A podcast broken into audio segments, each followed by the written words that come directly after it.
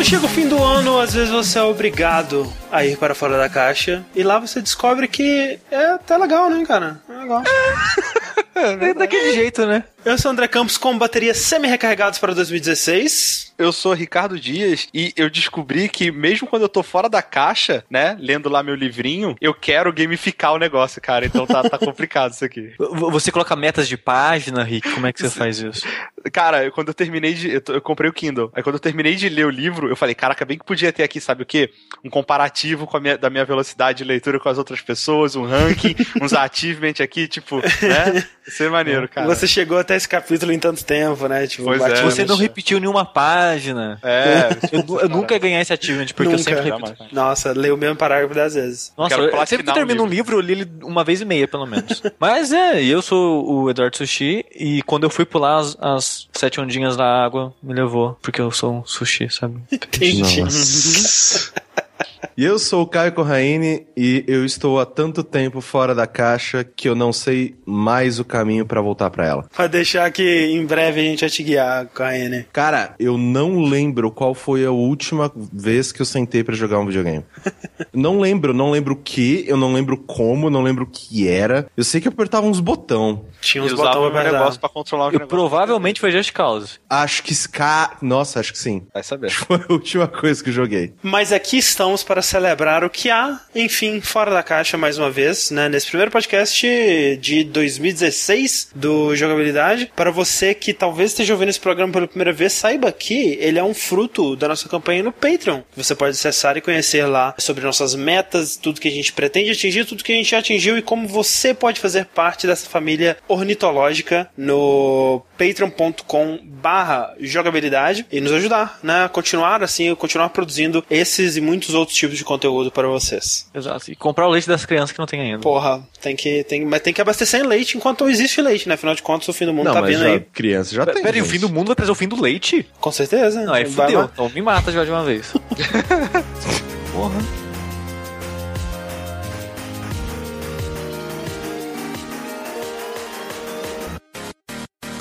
Falando em fim, né, gente? A gente teve o fim do ano, começo de um novo ano. Ótimo segue. A gente viu o final de certas coisas, o começo de outras.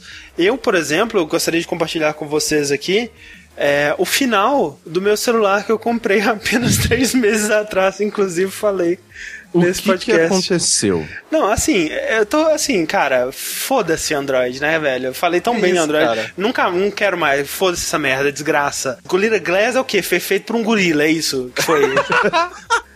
essa merda. Comprei essa merda com Gorilla Glass pra quê? Pra cair. Caiu, cara, da minha mão. Assim, a altura, eu tenho o quê? 1,76m, sei lá, sabe? Caiu É da minha mão. Destru... Mas destruiu, cara. Não tem nem tela mais. Eu teria que trocar o display e o vidro. Você tem noção? Tipo assim, quando ele caiu, ficou uma mancha preta em volta. E aí, essa mancha Sangrou. preta é, foi sangrou. sangrando até tampar toda a tela. E não tem mais tela. Ele liga, não tem mais tela. E, e agora não tem mais o que fazer. Eu fui lá no, no concerto, tem lugar que fala que vai custar 800 reais, tem lugar que fala que vai custar 900 reais. Eu falo, meu cu que vai custar 800 reais. Prefiro gastar Porra. 4 mil reais aqui no celular que não vai quebrar. Vai se fuder, Ela cara. o André, o cão arrependido, chorando pro Steve Jobs. Mas, cara, eu- o que que eu Steve fiz Jobs. então? Peguei o meu iPhonezinho, coitado, que tava na gaveta, só usando essa merda também. Que a bateria dele dura 3 minutos, mas pelo menos dá pra ver alguma coisa na tela dele, né? Assim, eu, eu, eu digo aqui, pau no cu do Android. É isso aí. Caralho, velho. Eu só queria dizer que o André revoltado é muito engraçado, gente. Eu queria dizer que eu já derrubei meu celular umas duas vezes e não aconteceu nada com Cara, o ele. primeiro tombo dele, sem noção, nunca tinha caído antes disso. E isso foi muito azar, cara, porque eu já vi muito celular cagado, cara, de derrubar centenas de vezes. E Nossa, isso é muito bizarro, porque eu morro de medo, né? Porque eu tô com 4S velhaco também. Acho que o do André também é, É, 4S, 4S. aham. E eh, tá na mesma situação da bateria. Eu pisco, ela já foi 70%, mesmo ligando a bateria amarela lá que eles colocaram na atualização. E aí, o. Só que eu já derrubei ele tantas vezes. Eu já arrastei Não, ele eu também. chão. Meu- e, Eu já, porra? cara, eu já judiei tanto desse celular que eu morro de medo de trocar essa merda e achar que não, cara. Lógico, sempre vai continuar assim. E não, não vai, sabe? É, não, é foda, cara. Esse meu, esse meu iPhone já caiu de, tipo assim, de, de, de escorregar da minha mão, aí eu dar ainda um toquinho nele tentando pegar ele mais alto e sair girando e capotando na Você frente. tenta pegar com o pé, você faz um PP, manda ele. Já caiu muito feio, cara. E nem um risquinho na tela, nem nada, velho. Então não sei. É, é- é azar, né, Rick? Tipo, Cara, eu já eu vi nunca, iPhone vida, cair assim. eu, nunca, também. eu nunca dropei celular e quebrou a tela. Nunca. Nunca, Pois nunca é. aconteceu isso comigo. Eu tenho celular, sei lá, desde que eu tinha 16 anos, não sei. É, também não consegui quebrar, mas eu também não sou de roubar celular, sabe? Então. Ah, não, Sei, eu também o- não. comigo, eu sou bem eu sou, cuidadoso não com sou. isso, mas, porra, o primeiro tombo, cara.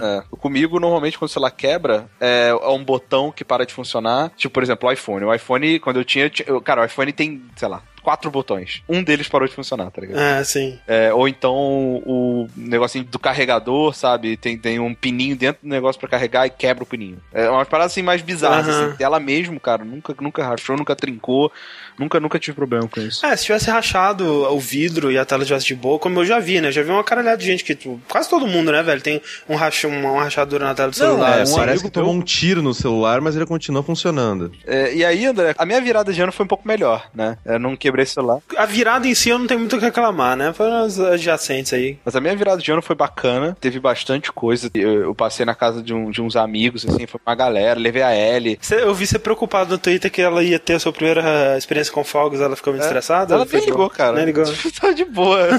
Os fogos tacando lá, ela dormindo lá. Nossa, nem, nem aí pros fogos. O que é excelente. A, a Ellie é tão derp, cara, que o que ela tem que ligar, ela não liga. Exato, exato. Bota uma meia pra ela, fudeu, cara, acabou o mundo. Agora bota os fogos na cara dela. Não, ela, ela ficou, né, uma semana aqui em casa, porque o, o Rick foi viajar, foi pro Rio e tudo. E aí eu descobri que ela, o inimigo mortal dela são garrafas PET.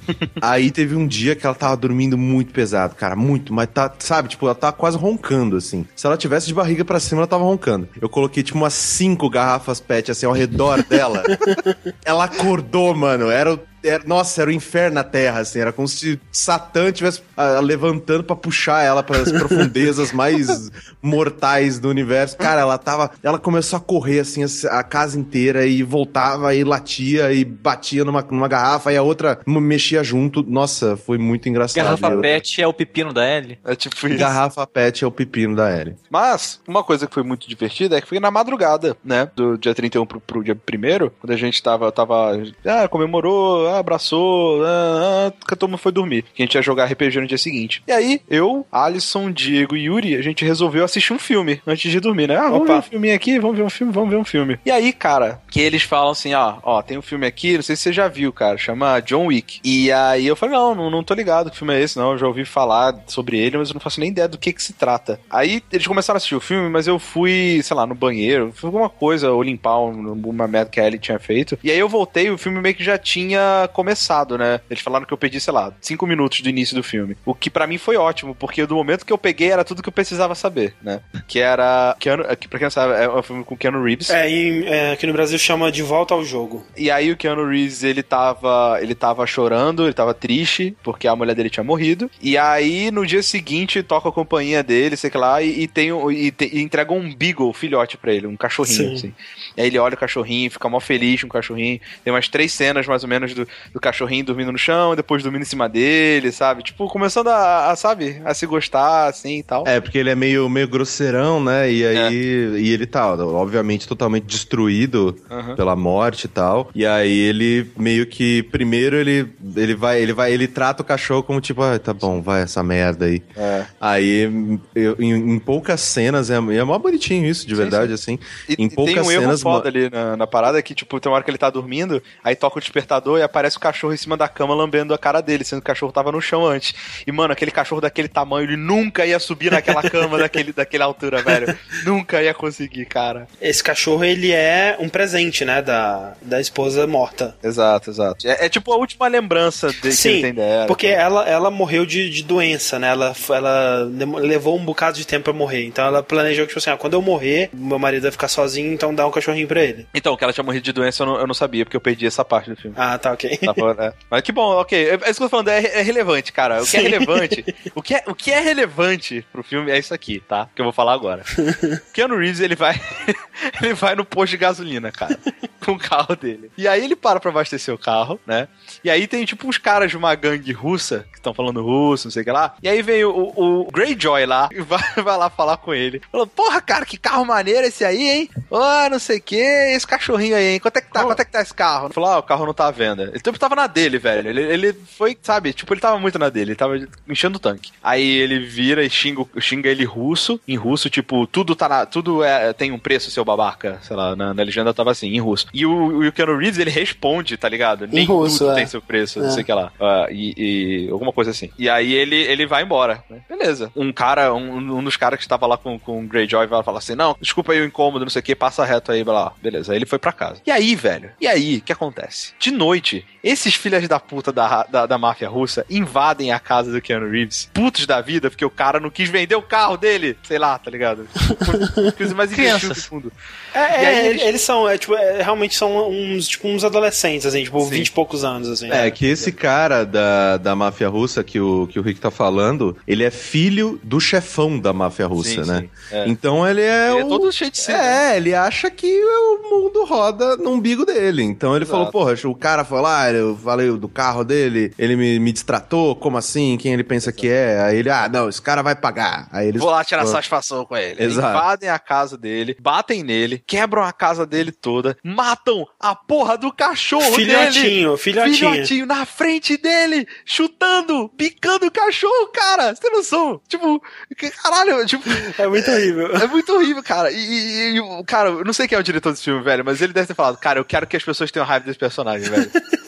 O que, que eu posso fazer pra fazer. Cara, que- o que, que eu posso Mas é- fazer pra pessoa ter mais raiva dele possível? Mas sabe o que é maneiro? Que, tipo assim, é, é que, tipo, quando, é, quando você assiste no filme e, né, quando você não sabe o que vai acontecer e tal, né, é, é, é uma progressão de eventos que, né, é bem construída, ela é bem conduzida, ela faz sentido, né, dentro da lógica do filme e tal. Mas quando você vai contar pra alguém, tipo assim, a mulher do carro morreu, deu um cachorrinho, os caras mataram o cachorrinho e agora ele quer vingança por Mas causa é da morte do cachorrinho. cara, mas e é esse é o premissa do filme. E, tipo assim, é tão imbecil, mas funciona, É sabe? muito bom. Cara, é, é muito bom, velho. O que acontece é que ele descobre, o, o- a porra do, do, do cara da máfia russa, ele descobre, o pai dele descobre, né? que E essa cena é essa- sensacional, Essa cena é sensacional, velho. é muito bom, cara. É muito bom, porque ele descobre que, que ele fez, e aí ele fala, ah, e fez, e fez isso com o John Wick. Ele falou, com quem? Com o John Wick, velho. Ele falou, não é possível, cara. Você tá de sacanagem, você não fez isso com o, O John Wick. deu, não, o cu deu aquela beliscada na cadeira, não.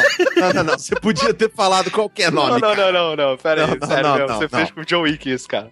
Aí ele começa a bater no filho, cara, muito bom, velho. E ele fala, tipo assim, é ok, né? Então meu filho tá morto. Fazer o que agora? Então pronto. É, Ele pelo já menos. começa a lidar com a situação, levando em consideração que, tipo, ok, vou perder muitos dos meus homens, fudeu muita coisa. Pelo, o meu filho tá morto. Pelo menos vamos ver o que, que a gente acontece, né? Vamos gente consegue consegue. salvar. Pois é. O que, que acontece é que Liga pro John Wick, pelo amor de Deus, cara. Tipo, vamos conversar. O que acontece é que o John Wick ele trabalhava pra máfia russa e ele era tipo o bicho papo. Ele era o ba- babaie. Como é que é? Babaieto, sei lá, o, o nome do, do, do cara lá. Baba Babaie- Yaga. Baba Yaga, que é tipo ah, o bicho papão do- da máfia russa. Ele era o matador mais sinistro de todos, tá ligado? É, e o filme é todo isso. Tipo, é, é o John Wick Se vingando. Conseguindo a sua vingança. E é, é lindo, cara. É, muito, bom, maneiro. cara. E eu falei, cara, nada melhor do que começar um ano vendo um filme de vingança assim, cara. Porque acho que não tem nenhuma emoção, não é amor, não é comédia, sabe? A Não tem uma- catarse, ela tá na vingança. Tá na vingança. Não tem nenhuma emoção que conduz melhor um filme do que vingança, cara. Sério. Pra mim é, é- é- foi muito claro, assim. Filme de vingança, dos melhores filmes, assim. E é engraçado que não foi exatamente na virada, mas na, na semana da virada eu também vi um filme de vingança, Rick. Mas Pô. no meu caso não foi a primeira vez, que foi o Simpatia por Lei de Vingança. Olha, tem vingança no nome, parece. É, foi um filme que eu já comentei brevemente aqui, né? Que é um filme de vingança do Shannon Park. Que fica a dica aí, um excelente Fica a filme. dica. Ó, que de repente na virada de 2016 pra 17. Fazer uma tradição nova.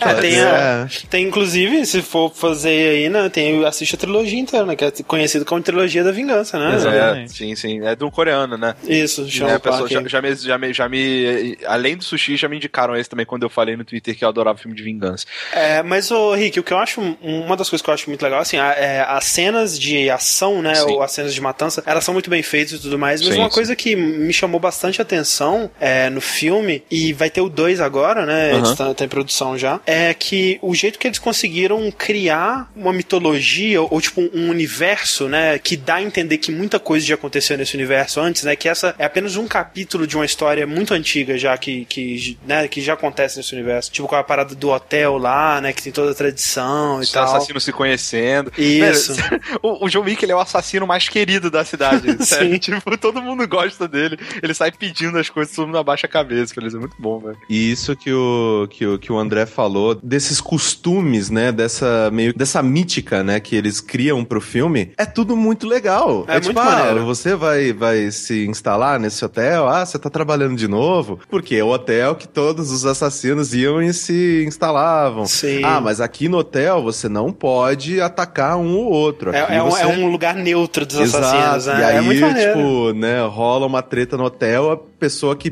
fez a merda dentro do hotel vai e sofre por isso. Sim. É muito legal, E cara. tipo, o assassino ele chega no hotel fudido, né? E eles têm, eles, né, eles dão um trato é, por baixo dos panos, né? Porque o cara não pode ir no Exato. hospital e tal. Então tem toda essa parada aí que é, é muito legal. Mas, mas o Ken Reeves, como é que ele tá no filme? Tá muito bom, cara. E- Cara, É um Reeves papel simples, né, Keanu velho? Ele não precisa, não Keanu tem muita Reeves é um- profundidade. É, um fofo, é um fofo, É. eu amo ele, cara. em Qualquer então, coisa. e- ele não é o melhor ator do mundo. Mas ele é Não, muito ele é- carismático, tem algo muito carismático. Exato. Eu não né? acho que ele seja um bom ator, mas ele é ele é esforçado, né? Sim. Acho que ele é um dos atores mais esforçados e mais apaixonados pelo que ele faz. E, assim, e- e ele faz muito das cenas de ação também, né? Tipo, ele, ele, ele manja de Kung Fu aí, desde o Não, Matrix. é, né? só ver o making off do Matrix pra ver como é que se dedicava. Ele é muito parada. dedicado, cara, é muito, muito esforçado. E todo mundo que já trabalhou com ele, né? Você vê em entrevista assim, fala que é o cara mais fofo, mais, mais de boa, assim, do mundo. E, e ele anda de metrô, cara. E é, e eu, eu, eu, eu acho assim, sempre muito, muito, muito fofo. Eu, obviamente que eu acredito em todas essas histórias que eles Sim. colocam no Não, o Keanu Facebook. Reeves é, o- é, o, é um santo, né, pelas histórias. Exato, que é tipo, o cara vai e ele é super, né, é, simples e sozinho. E a história do bolo do aniversário dele, eu sempre choro quando eu leio. Tipo, Mas, cara, tem, assim, essas histórias, né, tem um- algumas que não dá pra confirmar se são verdades e tal. Mas se você vê, por exemplo, um dos filmes recentes, né, que o Keanu Reeves, ele, ele dirigiu e produziu, que chama Man of Tai Chi, que é um- uma história de um, um cara que pratica, né, Tai Chi, que é uma, uma, uma arte marcial que pode ser usada por violência, mas geralmente ela é usada, né, como aquela coisa de descoberta interior e, e que conexão com a natureza. Mas aí o cara era um mestre disso e ele decidiu usar a técnica dele pra ganhar dinheiro, né? E aí toda a, a drama e tudo mais. E o Ken Reeves ele pro- produziu esse filme. E o mais legal disso é que, tipo, pra estrelar no filme, ele colocou um dos melhores amigos dele, que é o cara que tá ensinando ele a lutar desde a época do Matrix. É o cara que coreografava ele no Matrix. O cara que ele conheceu fazendo filmes e tal. E, e é um cara que, tipo, ele, fala assim, cara, esse cara é muito bom, ele é um artista marcial fudido. Só que ele não tem chance de, de, de estrelar um grande filme de ação, né? Porque ele não tem a cara bonitinha, ele não é americano, né? Ele é um cara, realmente, ele é- acho que ele é chinês mesmo. E o Ken Reeves falou, cara, eu vou te dar um filme, você é tão foda que você me ajudou tanto na minha vida que eu vou te dar um filme, toma aí. E Caralho, tipo, velho. caralho, é muito foda, Ele, né? ele é muito foda. E, e nesse filme ele tá muito. Assim, ele tá bom nesse sentido. Tipo, ele não, ele não é. O John Wick não é um personagem de muitas emoções, né? Sim, sim. A, a expressão dele do, do- começo do filme até o fim do filme é ele puto, triste, com raiva e com dor. É, basicamente é É isso. basicamente isso. É isso ele faz muito bem. É. Mas, mas eu, E- tô- eu fico feliz, né, do, do sucesso desse filme, que ele fez bastante sucesso, né? Sim. Porque o, o Ken Reeves, ele, ele é aquele amigo que você torce que dê as coisas certas pra ele, É, sabe? sim, sim, que ele é Então, muito legal. quando, É. quando esse filme eu vi que ele fez sucesso, eu falei, cara, até que enfim, cara, é isso aí Que Keanu bom, Reeves. cara. Parabéns, cara. Sim, E aí eu tenho que dar parabéns também pro Tion Greyjoy, lá não sei o nome do ator lá. Sim, sim, é o Alfie Allen. Alf Allen, porque, cara, eu tive tanta raiva dele nesse filme, mas tanta raiva de- dele nesse filme, que eu tava torcendo pra ele ser torturado mais no Game of Thrones enquanto tava passando o filme, tá ligado? Você lembrava da cena dele sendo torturado e falava, yes! Porra, é. filha da puta, mereceu, velho. Bom filme, John Wick, recomendo aí.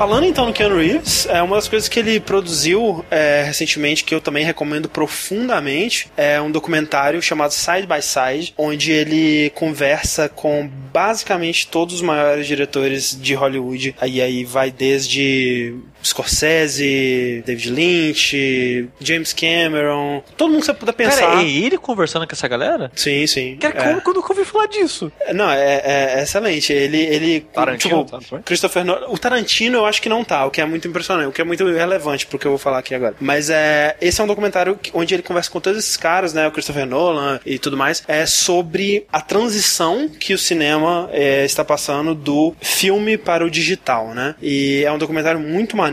Ele não toma partido, né? Ele conta a história de como que começou, por que que foi ocorreu essa transição para o digital, por que que tá ocorrendo, né? Que é mais barato e, e o que que a gente tá perdendo nesse processo e o que que a gente tá ganhando, né? Ele faz um, um trabalho muito bom de trazer muitas perspectivas diferentes, assim, porque você tem, por exemplo, o Christopher Nolan, que é fanático, tipo, não, vai ser filme, filme, filme, não vou, nunca vou trabalhar com digital, digital é merda, merda, merda. E aí você tem, tipo, sei lá, o Scorsese, que, porra, trabalhou a vida inteira com, com, com filme, mas, porra, digital é legal também, né, cara? Pô, vamos ver como é que faz essa parada aí e tal. E muitos pontos de vista desse, dessa parada que é bem interessante. E nisso, esse filme é muito relevante porque semana passada eu assisti o novo filme do Quentin Tarantino, que é, é Os Oito Odiados, né? O Hateful Eight, que é o oitavo filme do Quentin Tarantino. E uma das coisas mais é, chamativas desse filme, é, antes de mais nada, é que ele foi filmado em 70mm, né? O que é extremamente raro. E especialmente da maneira especificamente que ele foi, que o Tarantino filmou, que foi na, com a Panavision, Ultra Panavision 70. Com as lentes do Ben-Hur, né? Exato, é, é uma parada sinistra, porque, tipo, ele é, é um. Esse Ultra Panavision 70 é um formato que você vai ver lá na lista do na Wikipedia, né? Você tem lá, o primeiro filme foi tipo 1955, aí ele durou uns 10 anos ali até 60 65, 67 e acabou ali. E aí tem tipo assim, ah, o, o, tem um filme em 67 e outro 2015, o Hateful Eight do Tarantino. Então assim, ele desenterrou uma, essa tecnologia de, de 70mm da Panavision. E isso é uma coisa muito legal que eu vi uma entrevista dele essa semana, que ele falou que ele pegou realmente as lentes do Ben-Hur. É, porque eram, eram as que existiam, eram as únicas que tinham sido fabricadas, né? A Panavision fabricou um,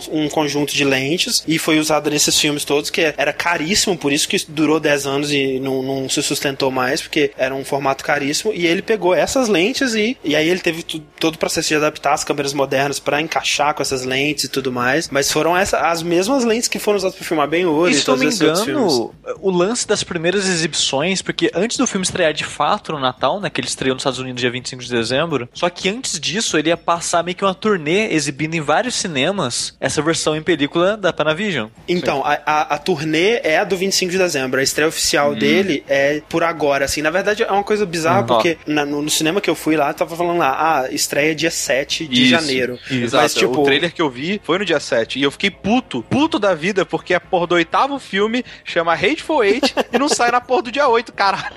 porra, velho. Mas é, isso que o Sushi tá falando também é, é outro, outro parada que foi, foi um dos motivos que o Tarantino fez desse jeito, que é porque, né, ele, ele curte, ele é saudosista, né, ele é apaixonado pela mídia, ele é apaixonado por filmar em película, então uma das e coisas que ele... em película. E exibir em película, né, com projetor e tal, não, não exibição digital. E não existe mais, praticamente todo o cinema hoje em dia é digital, e especialmente 70mm, porra, é a raridade, né, só cinemas é, especificamente retrô e que, que né, trabalham com essa parada que vão ter esse tipo de equipamento. Então ele tá fazendo exibições especiais, né, com a tecnologia dos 70mm e tal, que nunca vai chegar aqui no Brasil, né? Mas. E é muito louco isso, porque eu não, eu não. Você deve saber mais que eu, se me corrige. Parece que quem vê a versão digital do filme não vai ter essa visão ampla dos 70mm. Então, tem é, duas coisas aí. O lance do 70mm é que sim, ele é o formato mais largo, mais wide possível que a gente que existe, assim, é, se não me engano. E quando faz essa conversão pro digital, você perde um pedaço da tela, assim. Mas, né? É, o filme foi filmado levando em conta que ele eventualmente seria cortado, então você não vai perder nenhuma informação fundamental. É, então, mas, é, mas é triste isso, né? Porque tem duas coisas que você perde não vendo em película, né? Uma é o comercial da troca dos filmes. Exato, é, tem isso que eu só sei disso por causa que eu vi ele comentando em entrevistas, né? Isso. Sobre esse lance que, como o filme é muito grande, né? Tem, o filme tem três horas e tem a troca de rolo, né? De, de filmes na hora da exibição. E nesse intervalo toca uma música. Isso. Sim. É um número musical, exato. Que É. aparentemente é importante pra história do filme, de modo Não, geral. então, tem, é, são duas coisas. É que assim, o, quem, quem tá- vai assistir a versão em película lá no 70mm e tal, o filme ele é 10 minutos mais longo, tanto por, pelo intervalo, quanto tem, ele tem uma introdução também. Então ele acaba sendo 10 minutos mais longo. E sim, quem for assistir a, a versão digital e a versão de cinemas comuns e tudo mais vai perder esses 10 minutos. Talvez quando sair em Blu-ray e tal, ele venha, né, com o filme completo e, e tal. Mas essa música em específico que você tá falando, ela tem no filme, é, é, no filme digital, sim. Tem uma outra música, um outro número musical que é na- no intervalo que é mais, né, só pra um, um intervalozinho mesmo, pra troca do. Então, do mas filme. se a estreia do filme é dia 7, André, como que Hum. você já viu ele? Eu não sei, cara. O Cinemark tava passando lá de dia, dia primeiro, é, já tava passando. A estreia seria dia primeiro. A gente não conseguiu ir dia primeiro, a gente foi dia segundo e tava passando e passou o filme. Eu tava eu até com tudo medo. isso, porque a gente tava conversando, ah, o que que vocês vão falar? O André falou do Hit Wait, ué, eu, ué? Como que você viu esse era pra lançar no É, dia não, 7? e, e eu fui lá no cinema e no cartaz do cinema estreia dia 7. Eu, porra, o que que tá acontecendo, cara? Eu não sei se eles é, burlaram a data, tipo, mas. não, deixa Não, mas eu, aqui, eu vai já vi uma galera falando que já assistiu o filme. Pois é, eu não sei o que Ah, aconteceu. não, é que assim, é, o- esse ano, principalmente, acho que foi a primeira vez que eu ouvi falar disso. Muitos dos filmes que eles. eles porque, né, quando vai rolar o Oscar, eles entregam, né? Eles mandam pra casa de quem vai julgar diversos DVDs, Blu-ray, sei lá, Uhum, qualquer uhum. tecnologia. Eles enviam pra essa pessoa poder Sim. assistir todos os, os possíveis indicados ou indicados e blá blá blá. E aí, esse ano foi um, foi um dos anos em que isso mais vazou. Ah, então tá. já tem aquele do Leonardo DiCaprio que tá todo mundo falando que é esse aí, agora vai. Agora, velho. Porra, esse Oscar do caralho. Saiu esse, saiu do Jobs, saiu o Hateful Eight, saiu. Tipo, tá tudo pirando Part Bay, tá ligado? Ah, é? Aham, quem quiser assistir, obviamente, é errado, por favor, vai no cinema, caralho. Custa mó barato ir no cinema, mas. Só no tipo, IMAX que, que ok. Não, mas mesmo o IMAX, cara, tipo, eu, Não, eu 60 pago... conto no filme não é barato, não. Não, mas, eh, sei lá. Às é vezes que... vale, às vezes Não, vale mas, mas, por né? exemplo, é, aqui em São Paulo, um IMAX você tem promoção se você for cliente Itaú, outro IMAX você tem promoção se você for cliente Claro, outro IMAX, Hum, tipo, hum. Todo IMAX tem promoção de alguma coisa, então em algum você vai se encaixar. Por exemplo, eu fui ver o Star Wars no IMAX e foi 25 reais. E eu, cara, um- inclusive um dos motivos do Tarantino ele tá fazendo isso, né? É porque ele, ele sente saudade do tempo que ir no cinema era um evento, né? Que você realmente tirava, né? é, as pessoas, elas. é, é, era como ir na ópera, ou era um evento bem mais social e tudo mais. E, tipo, eu acho que isso realmente nunca mais vai voltar, né? E, e que, que legal que ele conseguiu fazer o filme, que ele tá na posição de falar assim: não, eu quero fazer esse filme, vai ser desse jeito, 70mm, foda-se todos, quero gastar dinheiro e tal, e vai ser assim. Tarantino é a Valve dos filmes. Exatamente, ele, ele pode, né? E que maneiro que ele pode. Vocês estavam falando dessa questão de, da troca do rolo. Eu lembro que lá no interior, no cinema de Mococa, acho que eu já devo até ter comentado aqui. É tipo é um terceiro ou quarto maior cinema de São Paulo tal, porque ele era teatro, então Ah, ele tem tá. mil lugares, é gigantesco. Eles reformularam o cinema, ficou muito foda. Inclusive, se você passar por Mococa, vai no cinema, é mó legal. É, eu lembro que quando eu assisti é, Titanic, rolou isso. Já rolou Chegou na também. metade do, metade do filme, aí meio que parou. Aí a galera, não, mano, e aí? Tipo, tá, no, tá, tá chegando um momento foda, cara. E aí? Que aí, tipo, aí os, os lanterninhas, né? Troca de rolo, troca de rolo. Aí a gente meio que levantou todo mundo pra pegar pipoca, sei lá, que a gente É, fez. isso aconteceu comigo com o Senhor dos Anéis. É, É, muito Senhor dos Anéis, é, também. É, e aí, né, tem todo esse lance de tipo, ah, com digital você não precisa mais disso, e com digital você sempre garante que você não precisa, você não depende do nível de, de, de boa vontade do projetista pra garantir que a qualidade do filme projetado vai ser boa e tal. Mas aí você perde em questão de textura, né, de cores e tal, tem todo argumento. Pra mim, cara, na boa, é tipo frame rate, sabe? Eu não consigo ver muito bem, a menos que você tenha me colocando lado a lado, assim. É, então, pra mim, a experiência que eu tive com o Rate Rate no cinema, vendo digitalzão de boaça, foi ótima. Mas, mas a E- gente tá falando de cinema de modo geral agora aqui, de, da experiência de assistir um cinema. Aham. É impressão minha ou imagem de cinema geralmente é meio bunda comparada com Blu-ray assistindo em casa? Ah, Ah, depende do cinema, É, né? depende. Depende da TV que você tem. É, Eu- também.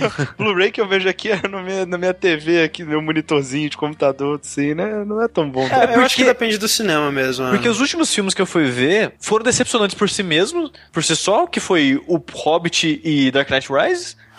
que eu saí chorando dos dois filmes, de decepção. E além disso, eu achei a experiência visual, a imagem, a qualidade da imagem na tela bem a desejar, cara. É, eu já- eu já tive muitas experiências de Também, cinema eu que também. eu. Puta, mas é que eh, com- conforme o filme vai. A última, inclusive, foi no Mad Max. Que eu assisti num filme num, num cinema normal tal. Tipo, era só um 3D bunda, assim, porque eu, eu queria assistir antes de editar um podcast que ia falar sobre o filme, então eu Aham. queria. Eu, eu Não meio que assisti spoiler. correndo, né, pra não tomar spoiler, não esperei assistir no IMAX, que era como eu queria, e foi bem decepcionante, assim. Só que, por exemplo, o Star Wars foi, tipo, uma das coisas mais legais que eu assisti. É que né? pra mim, cara, cinema, a experiência de cinema é muito menos pela, pelo visual e muito mais pelo som, tá ligado? O som, o som é Porra, muito velho, importante. o som faz Som a é diferença troço muito importante. E, e- e também, cinema. o som pode ser, pode ser que você pegue uma sessão no cinema que tenha Sim. som merda, né? Mas, é, é, assim, quando os dois. é, Porra, eu, eu assisti. Meu primeiro filme IMAX foi o, o Mad Max, né? E foi, eu, eu acho. Que eu achei que foi um pouco demais, assim, até, porque era muita coisa, caraca, eu não conseguia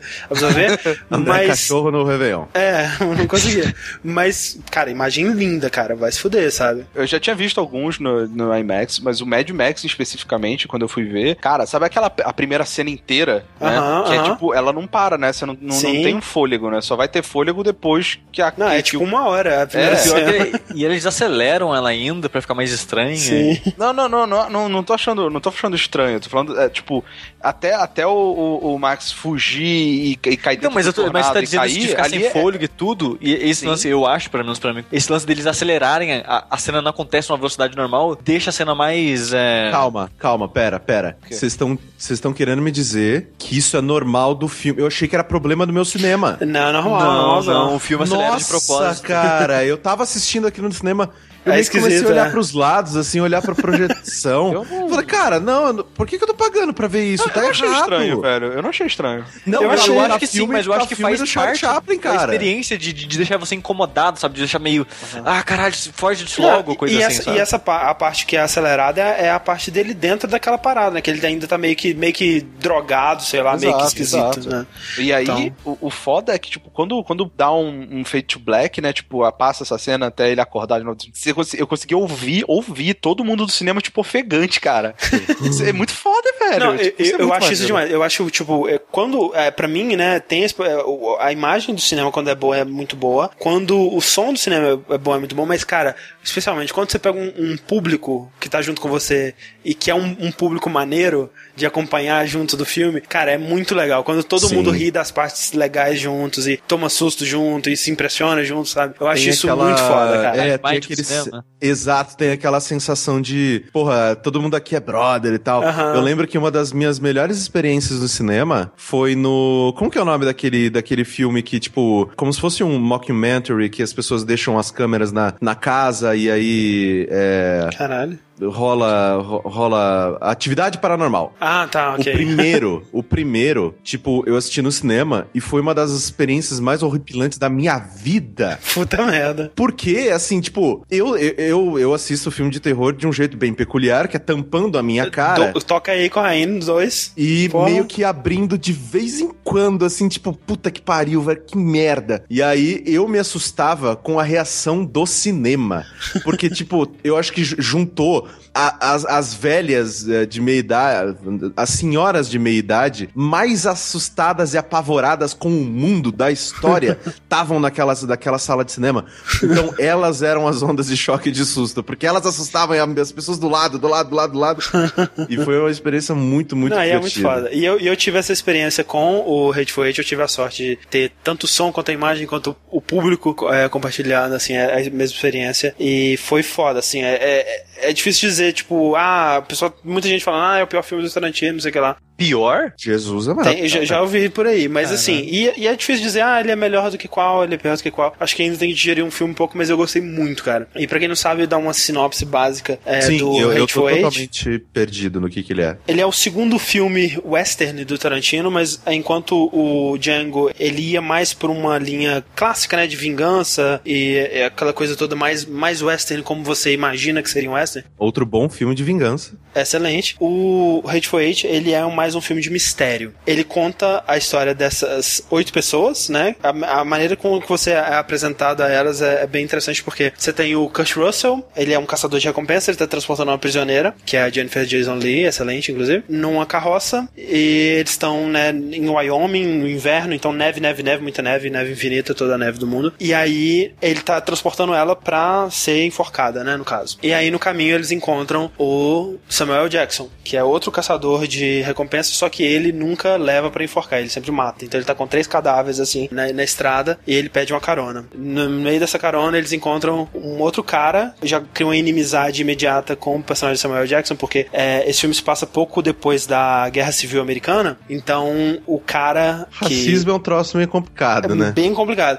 E, e, e, aí esse segundo cara que eles pegam no caminho tinha lutado pelo sul e o, o Samuel Jackson tinha lutado pelo norte, então eles são ali, é, né, aquela coisa bonita. E aí os quatro, né, o piloto da, da o piloto da carroça, o, o cocheiro, né, e os três ali dentro da carroça, eles estão indo a caminho de seus destinos, que é a cidade de Red Rock, pra, né, faz, né seguir suas vidas. Só que eles estão sendo perseguidos o tempo todo por uma gigantesca nevasca que eles nunca vão conseguir chegar a tempo. Eles têm que parar pra né, passar uns dias, esperar a nevasca passar, que é geral, cara, é uma nevasca absurda assim mesmo. Nesse caminho eles param num tipo um posto de reabastecimento, de, de tipo um bar, um, um hotel, é uma mistura de várias coisas ali, onde eles vão passar alguns dias, né? Que é o, é o Armarinhos da Mini, que eles, que eles param ali. E aí eles chegam nesse posto de reabastecimento para passar os dias e já tem uma galera lá, que completa os oito, né? Mais quatro lá dentro, com os quatro que chegou, os oito. O resto do filme, boa parte do filme, ele vai se passar nessa, é, nessa, nesse lugar e vai ser esses oito personagens interagindo. Então o filme, ele é bem, quando você pega, por exemplo, Inglourious Basterds ou mesmo Django Unchained, ele é bem menos ambicioso. Você vê que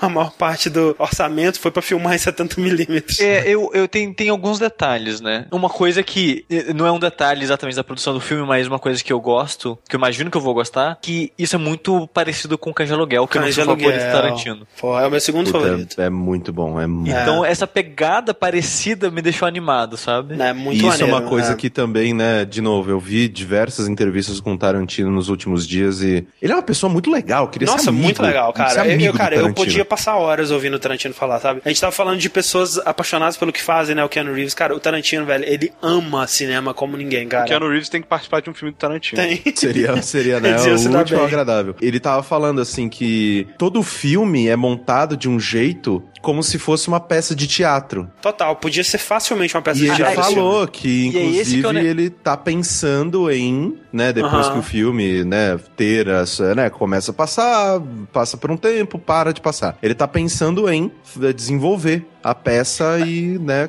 Mas esse que é o com a peça. negócio, Corraine, porque o filme, ele começou a ser feito há muito tempo atrás, quando é, tinha o lance que o Tarantino ia fazer a trilogia histórica dele, né, de três filmes em, relacionados a coisas históricas, que foi o Bastardos Inglórios, né, o Django, e esse seria o último. Só que um dos atores, não lembro qual ator agora, provavelmente não tá mais no, não tá no filme, mas ele vazou o roteiro. Exato. Sim, eu lembro É. dessa treta. Quando o roteiro vazou, ele falou, eu não vou mais fazer esse filme, e foda-se vocês, A Pelô perdeu, né? Eu, é, eu vou jogar esse roteiro fora e daqui um. Vou começar outro, daqui uns anos sai o filme. E já era, se fudeu. Só que nesse, nesse período ele decidiu: eu não vou jogar o que eu já fiz fora. O que, que eu vou fazer? Eu vou adaptar pro teatro. Então ele pegou o roteiro que ele fez pro filme, que é o esse, mas não exatamente assim, fez pro teatro.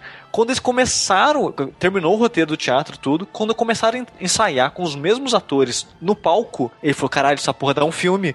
Aí ele readaptou a peça de teatro pra um filme. Por isso que É. esse filme parece um teatro. É, eu lembro que teve um, um, um rapaz, né, amigo da minha, da minha ex-roommate, ele veio aqui, e aí ele, ele estuda teatro e tal, ele estuda cinema e blá blá blá. Ele, a gente tava conversando de cinema, né, porque ele é daqueles caras que entende muito de cinema, e eu sou dos caras que eu simplesmente sento o cu e assisto, e eu não penso em fotografia, eu não, eu, eu, eh, tem coisas que eu gosto, mas eu não sei definir em palavras Sim. ah, eu gosto porque isso é bem feito, blá blá blá blá blá. Né, meio que, tipo, pessoas que só gostam de videogames e a gente sabe, ah, não, isso aqui, o roteiro, blá blá blá. Aí ele tava me explicando, né, muitas coisas, e ele falou que o Tarantino, ele fez aqui, eh, isso nos Estados Unidos é bem comum, é um evento em que você vai é, assistir assistir os atores lendo o roteiro. Uhum. Não é como se eles estivessem é, meio que interpretando já a, a- a peça ou o filme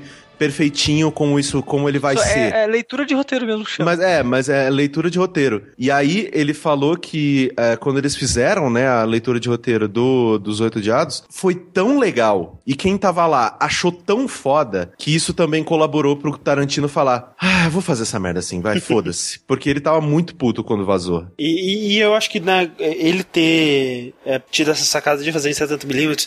E, porra, trilha sonora do Ennio Morricone, né, cara? Vai se fuder, é muito maneiro, assim. Então, é tipo assim, ele tá, ele tá fazendo. Ele tá se masturbando filmicamente ali no. no Mas no ele cine- sempre faz cinema. isso, né, cara? Sempre faz isso. Pouco, e, sim. e- e é, e é muito maneiro. Eu Então adorei o filme, que Você cara. tá pagando pra ver o Tarantino se masturbar. É, é o que você sempre faz, de três em três anos, quando o Tarantino lança filme. Oh, mas, mas falando em Tarantinos e filmes de masturbação, cara, Aham. isso que você comentou no começo de, ah, tem gente falando que é o pior, eu não sei onde colocar, não sei o que lá. É meio foda fazer o ranking dos filmes dele, porque, cara, é, os filmes dele são muito bons, de modo geral, São- assim. aham. Tipo, sei lá, acho que Bastardos Inglórios é um dos que eu menos gosto dele, assim, eu- apesar É de... mesmo? Os que eu mais Eu gosto. gosto. Caralho, eu acho que é o meu segundo favorito. Ou terceiro. É, apesar de ter, né, o Hans Landa, que That's tipo, a bingo! é muito bom, aquele cara é muito bom. Só que eu não sei, tem alguma coisa ali no filme que Nossa, eu não- adoro não- Bastardos não Inglórios, cara. comigo, mas cara, assim- a cena do, do bar, né? O que é o tiroteio no bar, cara. Aquela Sim. cena, velho. Vai É se fuder, bom. velho. Nossa. É muito bom, é muito bom. E, inclusive, a- a- outra cena que lembra bastante esse filme, né? É, é- como é que chama? Cães de aluguel e aquela cena no bar. Tem muito daquilo nesse filme, no Oito Odiados. E, e eu, cara, é, é muito maneiro, cara. É, é um filme muito foda. Você diria que é o E- melhor filme de 2016 até agora?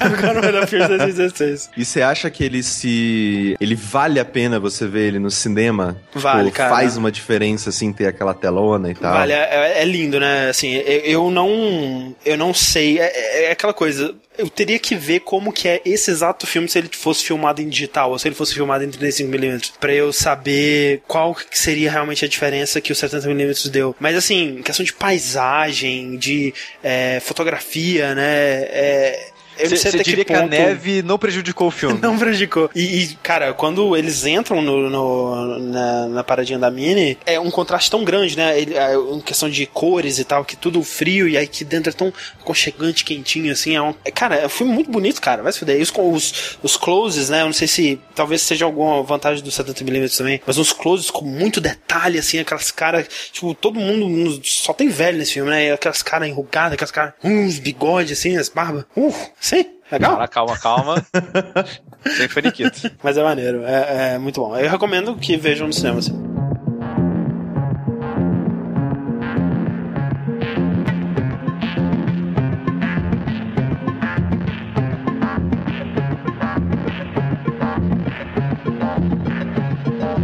Falando em Hollywood, André, um dos atores de Hollywood muito famoso que já traba- trabalhou com Tarantino é o John Travolta, né, cara? Ah, Olha, lá, esse cego aí, o cara não tava Caralho. acreditando. Mas o John Travolta, ele, pra quem não sabe, ele faz parte, eu vou chamar de culto, O culto, o culto. é, dos cientologistas, né? Ô, Lelê. É. É, A, que... peraí, peraí. A opinião do sushi não representa a opinião de jogabilidade. Qualquer opinião. Qualquer opinião, foda-se. Qualquer, qualquer opinião aqui isso é... Nada disso teria acontecido. Mas, se a gente tem algum cientologista ouvindo a gente, desculpa. Mas, né? Desculpa pela próxima meia hora que eu vou falar aqui. Mas Mas é. é só religião uma piada, né? Tipo, Antes fosse só uma piada, né, cara? Antes fosse, mas é. A é uma religião que eu conheço por nome, sei que tem atores participando, como. O de outra volta eu nem sabia, né? Descobrindo no comentário. Mas eu sempre ouvia falar do Cruise. Tom Cruise. Que porra, o Tom Cruise, cara. Se não fosse antologista, seria um cara muito maneiro também, viu? Exato. Né, en- Então, né? Parece que eles transformaram o Tom Cruise num babaca. Não, mas, é, cara, até hoje, você vê entrevista com ele, você vê ele falando, ele parece ser um cara de boíssimo, assim, cara. Ele parece ser muito legal. Não sei o que, É, que, mas que é- rola com o Tom Cruise. Eu tô me atropelando tudo aqui.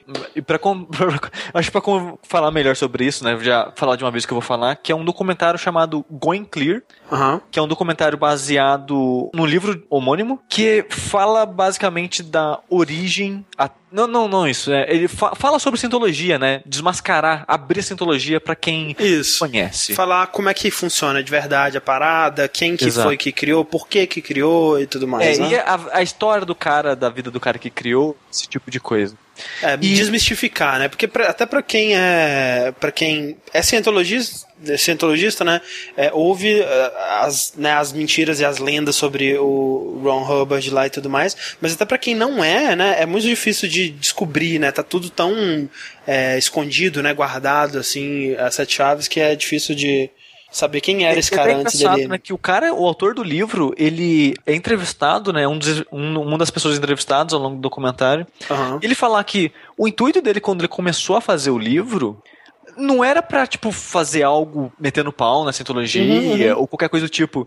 Só que ele, quando, quando ele- começou a ver a história disso, falou, não, cara, isso aqui não tá certo não, cara. É. Tem algo, algo errado nessa parada. E eu não, eu não sabia nada dessa religião, né? Só sabia, ah, religião de ator. Tem um monte de ator em Hollywood que participa e é grande em Hollywood, blá blá blá. Era tudo isso que eu sabia. E piadas, né? Que pessoas tiravam Sim. sarro dessa religião. E, cara, vendo esse documentário, é tipo, é rir pra não chorar. Exato, é pesada. Porque essa religião, ela foi fundada, né, pelo Ron Hilbert. Hubbard. É Hubbard? Isso. É o Ron Hubbard. É isso. Não, não confundir com o Ron Gilbert, por favor. Por favor. Um é uma pessoa incrível, a outra. É incrível, mas só que pro mal. É, se você, se você considerar a palavra incrível como só o significado Algo de, difícil de acreditar. de uma pessoa. Caramba, né? Nossa, Porra. que coisa. Até Hitler era incrível, né? Mas. Esse cara, ele era um autor, né? Ele, um escritor da época do- dos livros Pulp, né? Ele escrevia. Ele, tá, ele tá no Guinness como o autor que escreveu mais livros até hoje. Ele escreveu mil livros. Então, cara, Cagava, cagava livro de é, o cara ficção cagava científica. livro naquela época. Ah, E só que ele queria ser rico. Ele falou: não, não quero ser fudido nessa porra, quero ser rico. E ele pensou a mesma coisa que muitas pessoas brincam hoje em dia. Vão Qual que é montar a maneira de religião. ser rico? Uma Criando a própria religião. Não, e, e, é- e eles mostram isso por A mais B no, no, no filme, Isso. no documentário, né, cara? Que, tipo, cara, ele descobriu que tem, você tem uma igreja, você era isento de impostos, né? Né, cara? Era só você contar uma história que as pessoas elas iriam é, acreditar, né? E fazer essas pessoas continuarem te dando dinheiro. E aí, e aí todo esse dinheiro ia ser seu, não ia nem nada pro governo. É porque, tipo, muitas dessas coisas, é, provavelmente quem é, a, adere à religião e tudo mais vai falar que isso é mentira e tudo mais. Só que o documentário, ele faz um ótimo trabalho de pegar assim, ó, esse cara escreveu mil livros.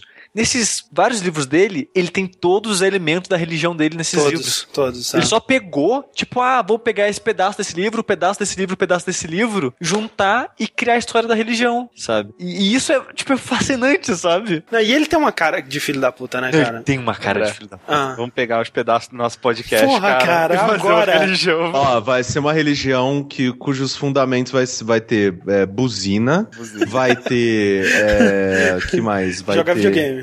Em vez de aj- tocar, sabe, né, sabe quando vai rezar, correndo, toca o sininho, tilililili, vai tocar a buzina. pá! Buzina, vai ter muito. Vai ser um culto bem pagão, assim, porque vai ter muito sexo entre todos. Que isso? É, vai ter adoração a cachorros, Videogame, videogame. videogames. É, bom, a gente pensa melhor nisso depois. É, então vamos- Mas, Sushi, vamos- lá. Tem o, o Papa Corraine, né, cara? É, Agora já temos, já temos Eu aqui figurando. segurando, né, várias Mountain Dew. Mas, Sushi, vamos lá. Eu sou. Eu estou no estágio que você estava antes de assistir esse documentário. Certo. Cientologia, pra mim, é uma religião que foi criada recentemente por um cara X que todo mundo tira sarro e tem algumas pessoas famosas que apoiam isso. Me explica o que caralhos é. Cientologia ou, ou, ou Mormon, velho? Não, peraí, mas aí que tá, cara. E e essa que é a grande diferença, porque assim, no fundo, Rick, eu, na minha opinião, toda religião é um coletânea de contos fantásticos, de fantasia, né, de, de é, fictícios, que vão te ensinar uma parada, né, pra você seguir a sua vida dessa forma e tudo mais. Filosofia. né? É uma filosofia de vida é, né, que as pessoas levam a sério demais, na minha opinião, claro. Mormons são contos muito ruins, cara. Muito ruins. tipo assim, qualquer pessoa que lê aquela merda vai falar, cara, isso aqui é mentira, cara. É uma história criada por alguém que não sabe escrever. Exato, é tipo, caralho, o que, que esse cara tava pensando quando ele escreveu isso aqui? Só que os valores dos Mormons, eles são muito legais, sabe? Tipo, eles estão ensinando coisas boas através das, Das histórias bizarras. das histórias. Claro, tem os subcultos mormon lá, que um bilhão de mulheres, as coisas bizarras e tal, mas os mormons, né, gera, gerais, assim, as- a maioria, são, são de boa, sabe? São, são né, então, pela mentirinha dele, ele tá ensinando coisas legais. É, ele não tá querendo fuder a vida de ninguém. Não tá querendo foder a vida de ninguém. Hoje, pelo menos pouca gente. É, tem a coisa dos missionários, eles fazem muita coisa legal, os mormons, cara. Parabéns. A cientologia, não, cara. A cientologia, ela tá ali pra Sa- fuder. Sabe o que é bizarro? Vendo, vendo pegando os eventos de Cientologia, é o seguinte. Vocês assistiram aquele Lobo de Wall Street? Sim. Sim. Que é só pra dar exemplo daqueles, daquelas palestras motivacionais de como Uhum. você vai subir na vida e como você vai ser foda. E esse tipo de ambiente, sabe? Uhum. Tipo o, o, o cara da Microsoft lá. Developers, developers, developers, developers. Os eventos de Cientologia me parecem muito isso, sabe? E parece muito. O Corraine ele vai lembrar, né? Do filme lá que a gente falou do mentiroso lá. An honest liar. Aqueles eventos religiosos, né? Sim. Só que, tipo assim, aquilo lá era um cara com um palquinho chucro, eh, com um microfoninho, gritando, né? E ele fazia o showzinho dele ali. A diferença é que a Cientologia tem dinheiro pra caralho, é uns palcos fudidos, velho. É umas paradas sinistras, assim, tipo. Sai parece. artifício. Porra, velho, é Não, muito é bem feito. espetáculo de laser, de explosão e fogo. É muito É absurdo. literalmente um cara. espetáculo, cara, Uhum. sério. E tipo, durante o documentário você vai ver que, como eles estavam conseguindo muito dinheiro, mas muito dinheiro, o governo e, o, e obviamente as pessoas que estavam no poder estavam usando dinheiro pra eles. Uhum. E tem, né, o lance da religião, você é isento de imposto, contanto que o seu dinheiro não seja usado para bens pessoais. Sim, sim. E na Cientologia, obviamente era. Então Sim. o governo queria taxar eles. Só que desde a origem da religião, nos anos 70, a briga era essa, né? De que não, a gente é uma religião, a gente não vai ser taxado. E o Ron Hubbard, ele fugiu do imposto de renda a vida inteira dele. Não, é, inclusive tem uma, uma boa parte da história da, da, da vida dele que ele tava. Ele, ele vivia num navio, né? Navio? Fora do, da jurisdição dos Estados Unidos pra tá não ser pego. zoando. Sim. Tipo, vai nesse nível de loucura. É, ele é uma loucura, Não, cara. Corraine, esse cara é biruta de, ca- de camisa de força, cara. tipo, é muito louco que. A gente vai chegar lá, mas esse cara, ele, ele foi acreditando na própria mentira no nível que ele falou, cara, eu tô passando do limite. Sabe? Ele reconheceu que ele tava ficando louco demais. Deu aquele. E ele mandou uma carta pro pessoal da religião, pro Escalão, claridade. falando: Ô, gente, eu, tipo, não tô bem, não, cara. Alguém, por favor, me leva pra um psicólogo. Num, Mas, num, qualquer num forma, lapso de clareza, né? Esse, esse lance do imposto de renda, e teve um ponto, né, depois da morte dele, nos 2000 e tanto, que o- os caras resolveram, tipo, entraram literalmente, como eles falaram, em guerra com o imposto de renda. Falando, falando nisso, inclusive, né? É só pra citar aqui que a religião ela acredita piamente que ele não morreu, ele apenas ascendeu ao, ao nível máximo lá da cientologia. né? Sim, é, e todos os eventos desses tem um quadro dele do lado. E nessa guerra com, com o imposto de renda, o que, que o cara fez, o cabeça da, da, da religião? Como tem muita gente poderosa e rica fazendo parte dessa religião, eles falaram, todos vocês fadões aí, arrumem, arrumem processo com o imposto de renda. E não só com, com, com o órgão, com funcionários, com todos os funcionários, com qualquer merda, sabe? E os caras, de um dia pro outro, surgiu 3 mil processos com funcionários do imposto de renda, sabe? E virou um caos a parada. Aham. E eles falaram: é só vocês liberarem a gente que some do dia pra noite todos os processos. O Caralho. imposto de cara. renda liberou os caras pra não pagar imposto. Chantagem. Só pra ter paz. Maluco. E o- o- é muito. Cara, na hora que o cara tá falando isso, né? Não, a gente venceu a guerra e não sei o que lá. Começa a estourar fogos, explosão e vídeo no telão. Cara, é muito escroto, cara. É muito escroto isso, cara. Mas, apesar de ser uma religião que tem momentos engraçados, tipo, que nem isso, cara. Tipo, é tragicômico, sabe? Você vê. É tão uma absurdo que é tem cômico, é. poder ah, a esse nível, sabe? De manipular as pessoas na cara dura, sabe? Pra conseguir o que quer dessa maneira, sabe? Tem um lado do controle do medo, né? Porque, como até o subtítulo do, do documentário é que a prisão da crença, né? As pessoas que entram nessa, nessa religião, eles realmente acreditam no ideal dela. Eles realmente acreditam é, no lance de vida passada e das coisas que você faz e da. Da Ah, mas em todas as religiões meio que tem isso, né? Mas é porque é uma coisa bem específica nessa religião, né? Que até o, o Rick tava falando lá do. é, que quando ele lê agora, ele, ele gostaria. é, tentando gamificar a leitura, né? É, essa Cientologia é uma religião. é- é- talvez seja a coisa que inventou gamificação, assim. Porque eles estavam fazendo isso desde os anos 70 aí. Porque é, é toda uma parada de você ir subindo de níveis, né? E pra, pra subir dos níveis você tem que investir cada vez mais e mais dinheiro, obviamente. E tem todo esse, esse lance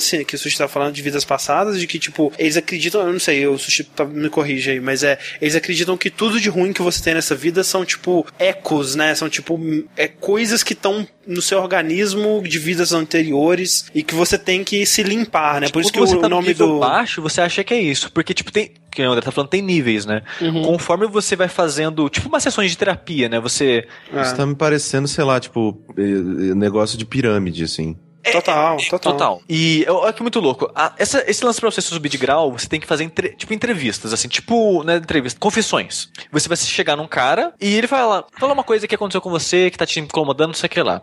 E você vai se abrindo. E o cara vai anotando tudo que você vai falando. E ele vai te, te medindo com um medidor de, de coisa ruim, assim. Isso. É um É, medidor, tipo, pro- whatever lá, que fala que mede coisa ruim. E conforme você vai aparelho, falando, ah, um eu fui aparelho andando eletrônico. e hoje eu comi uma Ah. torrada. Aí, opa, opa, o medidor Torrada, de coisa ruim foi que torrada. Torrada tem coisa ruim. Fala mais dessa torrada aí. E aí, tipo assim, e, e é aquela coisa, é, outro, tem outro.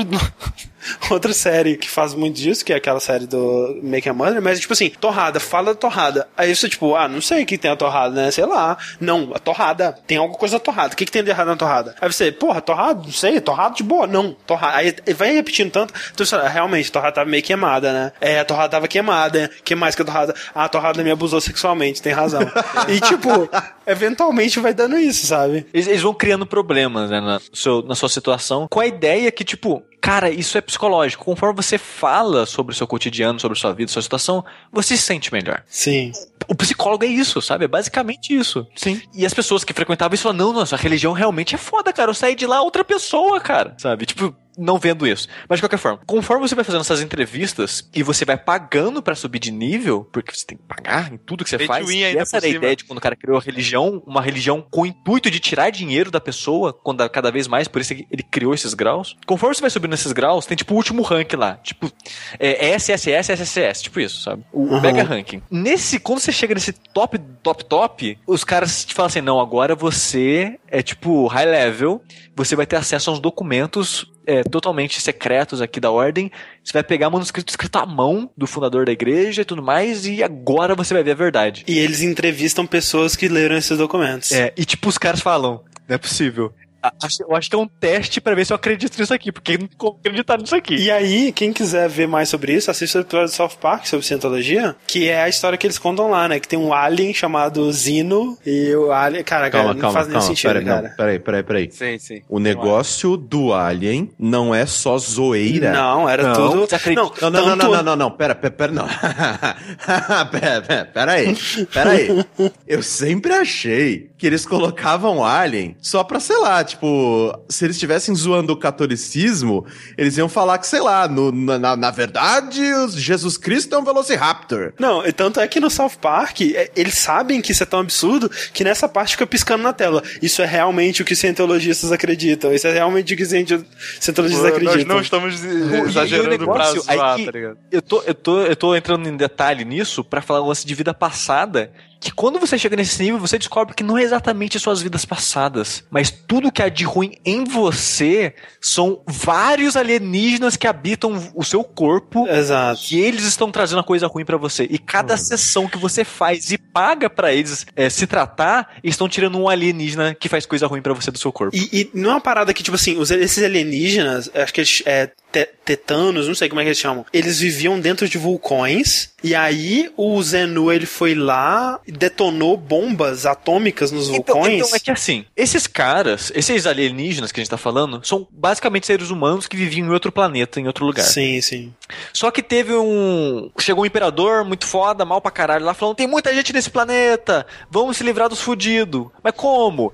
Obviamente jogando eles em outro planeta que ainda está em formação, que é só vulcões, que no caso era a Terra no, no começo, né? Que era só lava e Aham, vulcões, aham. explosão, essas coisas. Aí o tirano mega foda pegou os fudidos do planeta dele, jogou na Terra e ele, as- além de jogar os caras pra queimar aqui no, no na, na lava dos vulcões, jogou bomba atômica em cima só, por- só pelo LOL. E os E aí os espíritos pedaços, desses é. caras que morreram aqui na Terra são os espíritos rancorosos que habitam os humanos de hoje em dia fazendo as coisas ruins. Tá aí, tá tudo certo aí. Ah, caraca, velho, agora tudo faz sentido. Tudo faz sentido. Porra, velho. Ah.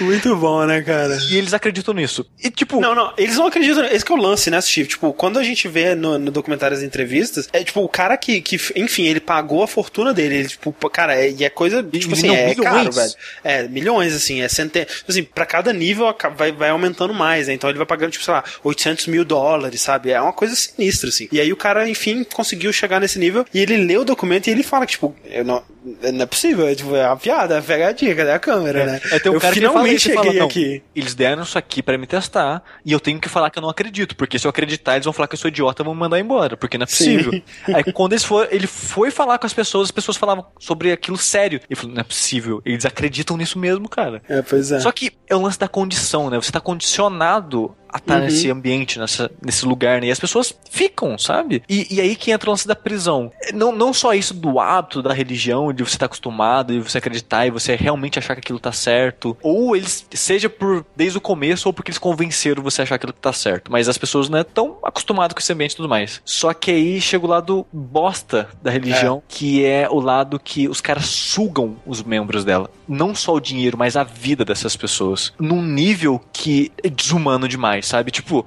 a- o que a igreja fazia na época da Inquisição não era tão. Parece, não parece tão ruim, sabe? É, Isso, assim, pelo menos a, igre- Não, é a igreja matava.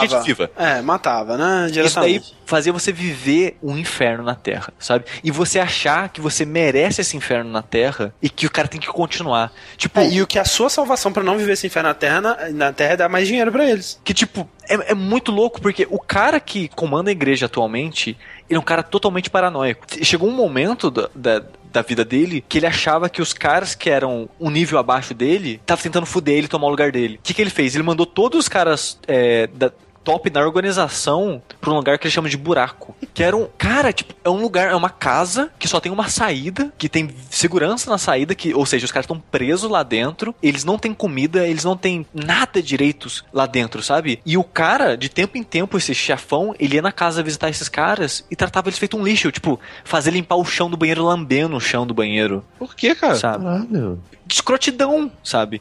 E, tipo, só espancava os caras, maltratava os caras. Tipo, ele chegou a um ponto que ele fez, tipo, a dança da cadeira. E falou, ó, a gente vai fazer a dança da cadeira aqui até sobrar só uma pessoa. A pessoa que sobrar, fica. O resto é é expulso da igreja, da religião. E os caras chegaram ao ponto de sair na porrada, de rasgar roupa e de, espancar um outro pra pegar lugar na cadeira. Porque, apesar de estar vivendo esse inferno há anos, eles não querem sair da religião, cara. Eles não têm outra já parada. é, eles já estão num nível tão alto que meio que não compensa sair. Não, É, esses parada caras, eles não. Esse que é o, isso que é o mais louco. Esses caras do buraco, eles não são crentes da religião. Eles são membros burocráticos da religião. E- É, tipo o cara que sabe das tretas. Sabe de tudo, mas de alguma maneira ele tá preso dentro daquilo ainda. É, é um negócio muito louco, cara. E do- aí, aí chega a parte do controle, né? Da, voltando ao lance da, que eu falei do lado da guerra com o imposto de renda, por exemplo. Chega um ponto que o cara quer sair, mas ele não pode sair porque quando você faz parte dessa igreja, o seu dia a dia nela é você contar sua vida para as pessoas. E tudo que você Sim. conta é gravado em vídeo e escrito. Aí você fala. E muita gente de poder, né? Então você é um político, sei lá, e você contou lá que você transou com cinco pessoas, um Ah. hermafrodita, um anão e um não sei o que lá. E caralho, eu contei uma parada que eu não podia contar pra eles. E agora? Sabe? E eles pegam essas informações e usam contra você. É. E te prende dentro dessa religião. Tem, tem boatos que o John Travolta ele tentou sair da parada, só que. Volta aqui, sabe? Usava as paradas que ele contava lá. sabe é o- demais sobre você num Exatamente. ponto em que você é no turning back. É, e tem a parada, por exemplo, do, da, do Tom Cruise com a Nicole Kidman, que eles, quando ela tentava se afastar da igreja, né, eles também perseguiam ela e tudo mais, e chegavam a fazer ameaças, e é uma coisa bem pesada mesmo, cara, é uma parada muito sinistra. E, e é muito louco, o filme ele mostra, né, um pouco dessa transformação do Tom Cruise quando ele entrou na religião e quando o chefão dela falou: esse cara vai ser o A porta-voz cara, é, a cara, a cara da religião. traduzido. Então, é, tipo, Aham. ele meio que virou BFF do Tom Cruise e eles mostram a mudança de personalidade do Tom Cruise antes e depois dele virar esse membro mais é, próximo da religião e tudo. É assustador, sabe? Quando eu comecei a, a, a ver sobre isso, eu fiquei genuinamente preocupado porque afeta negativamente a vida das pessoas, cara. E, tipo, eu fico preocupado com isso que as pessoas acham que eu tô fazendo certo, mas essas pessoas elas estão obviamente, claramente fazendo tudo do possível pra abusar das outras pessoas, sabe? E isso É uma daquelas coisas que, tipo, é tão claro para quando, quando você vê o documentário e quando tudo que você ouve falar, né, da cientologia, tipo, parece só uma parada tão escrota, né? Que já devia ter, já devia estar a público isso, né? Que, que é escroto e, e que, tipo, caraca, para com essa merda, né? Não vai dar em nada, isso é uma babaquice, é tudo coisa da sua É cabeça. um- cara, é o maior golpe do mundo, cara, essa religião, cara. Só que esse é o ponto, né? Que é, principalmente os Estados Unidos, o Brasil também tem muito disso, apesar de ser um país muito mais cristão, católico do que qualquer outra coisa, país lá, eh, né, governo laico meu cu, a liberdade religiosa é um, é um direito que é muito importante na sociedade ocidental. E eu vejo que, e é nesses pontos, é nessas horas, assim, principalmente depois de ouvir tudo que vocês falaram, eu vejo que o governo, ele faz vista grossa para essas coisas porque os convém. Porque é só ver, sei lá, o quanto a gente tem aí representantes do governo hoje em dia fazendo né, diversas apologias contra o Islã e tudo mais, porque todo mundo que é islâmico é terrorista, blá blá blá blá blá blá, porque é conveniente nesse momento eles, eles elevarem um inimigo e tudo mais. Pro resto das coisas, simplesmente é, é, é, fingem que não existe, por mais que faça mal às pessoas, porque ao mesmo tempo, cada um tem o direito de fazer consigo o que bem entender. Só que isso é a minha opinião, obviamente. Eu acho, quando chega num ponto assim, numa boinha, o governo tem que fazer alguma coisa. Então, alguma autoridade tem que fazer alguma coisa. Uma religião que, é, que tem vários. Ela sofre ataque, mas por motivo, né? É protestante, protestante, por exemplo. Sim. Tem gente que é de boa e tem gente que é babaca. Tem gente que tá ali tentando. Como é, na humanidade. Sim, tem gente é, que tá ali não tá certinho, tá só pela, pela. Acredita mesmo na religião e tá ali pela fé e porque acha que tá fazendo bem e tudo mais. E tem gente que tá ali pra tentar tirar dinheiro das outras pessoas. Isso é fato. Mas só que aí você fica naquele impasse que, tipo, a gente não tem que acabar com a religião ou interferir nela. A gente tem que tirar esses caras mal intencionados dela. Essa religião, a Cientologia, elas é basicamente ela só tem um cara que, tipo, um padre que dá um sermão, essas coisas essa religião não tem isso de dar sermão, esse tipo de coisa. Só o cabeça dela que faz isso, sabe? É, ela não tinha. É uma religião que não te ensina valores positivos. Ela te promete coisas e pede seu dinheiro é. para cumprir elas. E tipo, você. Quando você começa a analisar essa o Centrologia mais, de próximo, mais próximo, você vê que ela não tem essa nuance de ah, tem gente que faz bem, tem gente que faz ruim. Não, porque só tem uma pessoa e essa única pessoa é o maior filho da puta que já pisou na Terra. Sabe? Ele obviamente ele tá fazendo isso com a intenção de aproveitar das outras pessoas. Isso, isso não é uma religião, sabe? É um, é um é um golpe, é um scan, sabe? Tipo... E eu fico, quando saem esses documentários assim, eu fico, caraca, tomara que esse documentário ajude em alguma coisa, né, velho? Porque é um absurdo, assim. E quando eu assisti esse documentário, eu fiquei possesso, sabe? Tipo, o documentário, ele, ele tenta levar as paradas mais de boa do que se espera, eu acho, sabe? Porque, por exemplo, um documentário recente que eu assisti é o Making a Murderer, né? O documentário que saiu da Netflix. Que a gente deve falar num futuro fora da caixa. Sim, né? que ele é um documentário que ele dá muita raiva também. Ele muita. fala de uma parada muito complicada e que te enche de ódio. Uhum. Só que ele, ele fala de uma maneira que é exatamente para te encher de ódio. Esse Going Clear, ele fala de uma parada que é para te encher de ódio, mas ele tenta falar de uma maneira mais leve mais neutra. Ele não tá te, assim. É tipo, o ódio que você sente é pela parada só. Ele não tá te incitando ao, a ter ódio. Sim. Ele só tá descrevendo e ele tá, tá te dando os fatos. Porque... É, exato. Não, e eu, eu acho que, tipo, é, talvez, né, fosse. Ele, ele devesse, né, falar assim: caraca, acorda, gente, vamos lá. Mas eu acho que o jeito que ele faz isso é até mais válido, assim, porque ele tá sendo. Tipo assim, ele tá. Olha, isso aqui é um fato, tá documentado dessa forma. É, o é, é, é, isso que essa pessoa que tá dizendo, essa pessoa ela tem a relação, ela pode comprovar que ela fez parte de cientologia de, de tal tempo, de tal época, tal época. E é isso, a gente tá só apresentando esses fatos, né? Mas o, o, o legal que deu aquele arzinho de esperança no final do documentário é que a religião tá perdendo gente. Uhum. E ela tá perdendo dinheiro. Porque conforme ela tá perdendo gente, ela tá perdendo investidores, né? E ela tá atualmente vivendo o momento mais seco dela. Uhum. Desde que ela subiu, né? E isso me enche de esperança, sabe? Porra, por tipo, favor eu espero que chegue um ponto que as pessoas realmente, ok, esses caras aí estão, né, tem coisa errada neles e chega um ponto essa, essa religião acabe de uma vez, sabe? Porque, sério, ela não trouxe nada de bom pra vida de ninguém. É, isso é uma Mentira, coisa importante. pro cara que é o dono lá da é. religião, tá bem. é, tá, pra quem tá no topo, é, esquema de pirâmide é sempre uma maravilha. E assim, uma coisa que é bem importante a gente deixar claro, estamos falando aqui quatro pessoas que são zero religiosas, correto? Sim. Uhum. Então, obviamente que as nossas opiniões, as nossas visões em relação à religião, por mais que eu acredite que eu seja mais teísta do que todos vocês aqui. São muito é, cínicas. É, então, é, elas são muito cínicas, elas são muito negativas, elas são muito É, então, é que, assim, eu, eu não, não acredito em nenhuma divindade nem nada do tipo, mas eu consigo ver o lado bom da religião. Exato. Exato. Exato. Exato. Perfeito, só que, eu também. Só que essa religião, você pode falar, ah, mas quando a pessoa tá participando, tá dando dinheiro dela, dando as entrevistas lá, gera um conforto na vida dessa pessoa. Só que a maneira que esses caras manipulam a vida dessas pessoas é só uma sensação. Tem até um cara que foi o cara que me começou essa onda expositória há uns anos atrás, que é um ator. Ele mesmo fala isso, ele fala a gente é ensinado a sorrir porque isso tá fazendo bem pra gente. Mas todo mundo ali tá chorando por dentro, sabe? Uhum. Todo mundo ali tá, tá fingindo o melhor que pode para sorrir, e, mas sabe que dentro tá, tá mal, sabe? E, e não só isso, sabe? Eu acho que assim, tipo, gastar dinheiro com o que você gosta e, e sei lá, sensação que seja, sabe? É, eu não vejo tanto problema com isso, na real. O problema, na real, é quando isso se torna uma parada abusiva de você, sabe? Uhum. Por exemplo, ah, eu vou gastar meu dinheiro com, sei lá, eu vou gastar dinheiro com uma coleção de, de chapinha de, de, de garrafa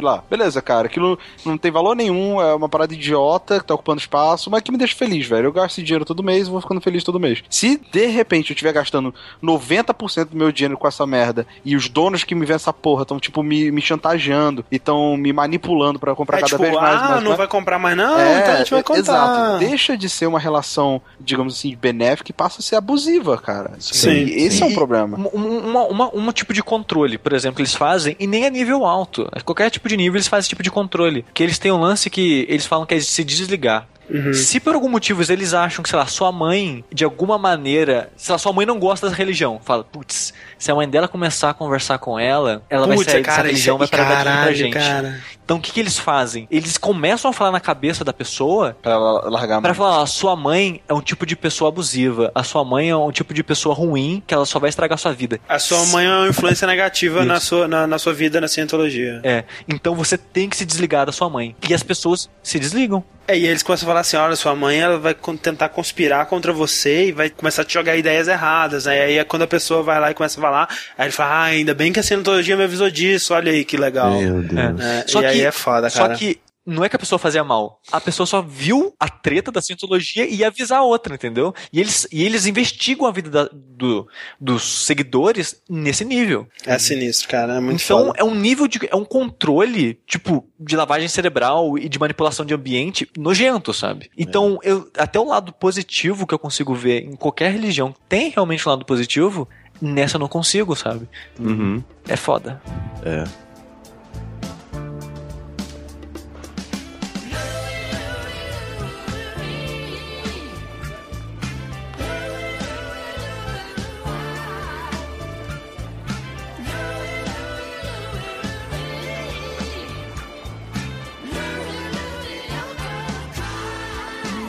Como o Sushi disse, Corraine, é rir pra não chorar. É rir pra não chorar, porque, cara, depois disso a gente tem que até. É, eu, eu tô usando aqui a tática da Globo, que o, Jornal Nacional inteiro é merda, merda, merda, merda, merda. Ah, isso aqui, o, do, a Dilma tá fudendo com o país, o, o dólar tá alto, você não vai comprar nada. Se quiser viajar, vai ser só pra Poço de Caldas, filha da puta. Tá tudo uma bosta. Mas a última notícia do jornal Sempre, sempre eu aprendi isso na faculdade.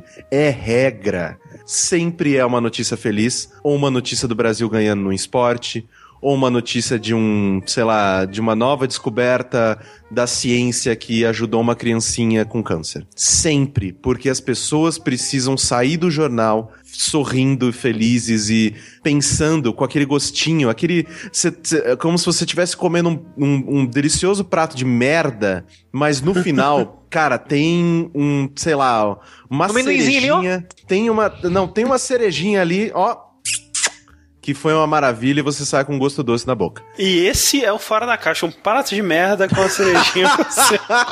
Obrigado, Caio. Valeu mesmo. Não, mas eu estou usando a mesma tática porque agora eu vou falar de uma das coisas que eu mais fiz nesses últimos dias, que foi assistir a stand-up, né? Ah, tá, peraí. Então você assistiu stand-up. Eu achei que quando você falou assim, ah, vou falar sobre stand-up que eu assisti. Eu achei que você tinha ido assistir stand-up. Você assistiu stand-up na Netflix. Não, é, assim, é porque eu assisti Bill Burr, eu assisti Jim Jeffries. Mas, cara, cara, cara, como tem stand-up na Netflix, cara? Podia ter menos stand-up na Não, Netflix, cara. é mais, cara. Porque tem muitos bons. Velho, a cada três filmes, quatro são stand-up. Não tem condição isso, não. E eu, eu fico muito feliz, cara, porque, tipo, muito do que eu é, consumo no Netflix é stand-up e documentário. Se não tivesse essas duas coisas, fudeu, não ia assistir nada. Então, nessas últimas semanas, eu assisti o I'm Sorry You Feel That Way, do Bill Burr, que o Bill Burr, ele é um comediante que ele é difícil. Se você se ofende com facilidade, talvez ele não seja pra você. Porque ele é daquele cara que ele vai fazer a piada machista, ele vai fazer a piada com estupro, ele vai fazer umas piadas assim, tipo, muito depois da linha, depois do limite, mas nada é de graça. Vamos discutir aqui o limite do humor. Vamos lá, discutir gente. É aqui tipo, o limite do Vai ser humor. meio. Eu vou citar um cara aqui que eu vivo citando ele várias vezes, que o nome dele é uma bosta, mas confia em mim que o cara é bom. Que é um canal no YouTube que chama Nerd Writer. Ah, é bom. Ele fez um vídeo uns meses atrás analisando o humor do Louis C.K., especificamente. Caralho, é porque realmente esse cara. É, E ele, e ele fala que o Louis C.K., ele é, o detet- é um detetive, porque ele vai pegando esses temas e estudando ele, sabe? E, vo- e você acha que esse cara, quando ele pega esses assuntos complicados, ele faz com algum propósito também? Porque é fácil você fazer piada vazia sobre esse tipo de coisa. Sim, sim, sim. Mas acho que o, o forte do humor é quando ele faz a gente questionar a nossa sociedade, a nossa vida, a, a vida de modo geral, né? Sim, Uma coisa que o George você- Carlin fazia muito bem. Exato, exato, assim, tipo, é, é muito importante dizer isso, que, tipo, pra mim, o George Carlin, ele tá num outro nível.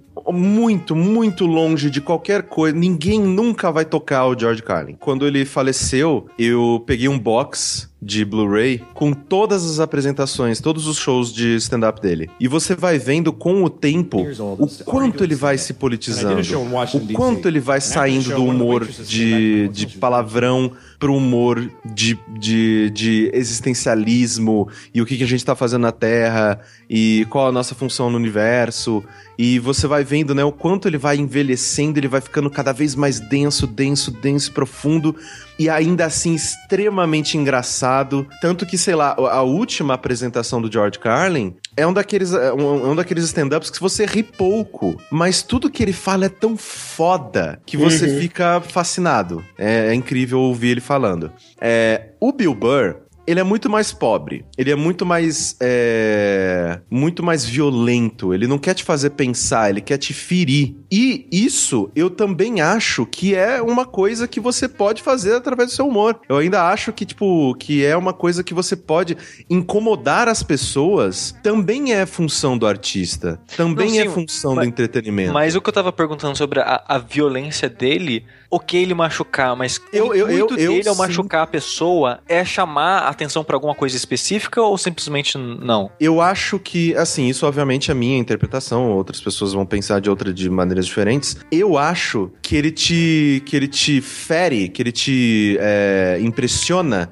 pra te colocar coisas na cabeça de tipo, ele te incomoda. E ele colo e ele faz piadas com coisas que você vai pensar depois e às vezes você se descobre um pouco preconceituoso com elas. Você se descobre meio que pensando nelas de maneira diferente, só porque ele fez uma piada muito escrota sobre alguma coisa. Então, ao mesmo tempo que ele não é profundo quanto George Carlin, que tipo, ele faz você pensar na sua vida. Ele faz você pensar tipo na raça humana como como objetivo. Por que que a gente tá aqui? O Bill Burr, ele é muito mais tipo, eu vou te incomodar. Não, é uma coisa que eu acho que também, assim, é, nem toda é, piada pesada, assim, digamos, vamos colocar piada sobre estupro, por exemplo. Ela precisa ser ou, ou- ou temas sensíveis, né? Eles precisam ser como o George Carlin faria pra fazer você questionar a sua vida. Sempre tem uma forma de você fazer uma piada que toca nesse tema de uma forma que não coloque a vítima da É, violência a da graça piada não é a vítima. Sim. Exato. Isso, isso é uma coisa que eu acho que o, o Luis C.K., inclusive, que é um dos meus,